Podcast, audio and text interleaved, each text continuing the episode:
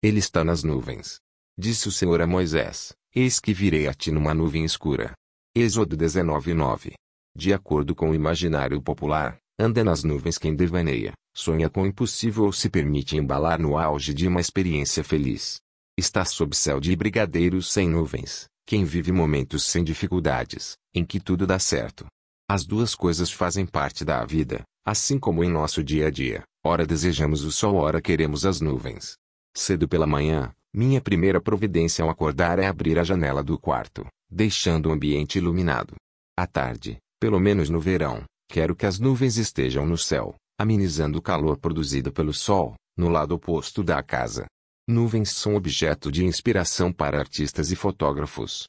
Demoramos-nos admirando seus diversos formatos, sua brancura e seu deslocamento no espaço. Sem nuvens, não há neve, relâmpago nem arco-íris. Elas realçam a beleza do pôr do sol e estão presentes nas mais belas paisagens. Apesar disso, quando trazem fortes tempestades, colhemos graves prejuízos.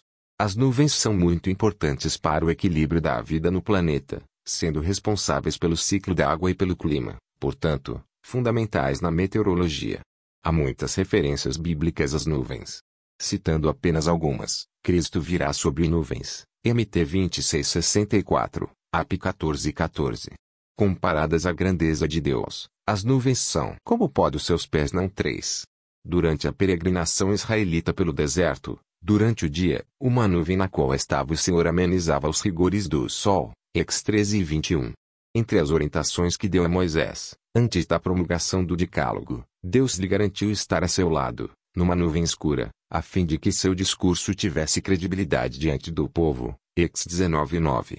Há outros textos nos quais a glória divina parece velada por uma nuvem, em benefício do povo pecador. Essa é uma lembrança apropriada do que há em meio às nuvens que, figuradamente, às vezes nos impedem de ser aquecidos e iluminados pelo sol da existência. Essas nuvens são comuns em um mundo imperfeito. Elas parecem esconder de nós o semblante de Deus, porém, lá está Ele, assim como o sol continua brilhando atrás das nuvens naturais. Atrás das nuvens, o Senhor trabalha em nosso benefício. Por mais longo que seja o tempo de aridez desértica ou de escura peregrinação, há sempre um oásis para o qual seremos guiados sob a nuvem de amor da presença de Deus. Escrito por Zinaldo A. Santos. Livro com o título De Coração a Coração Meditação Diária 2020.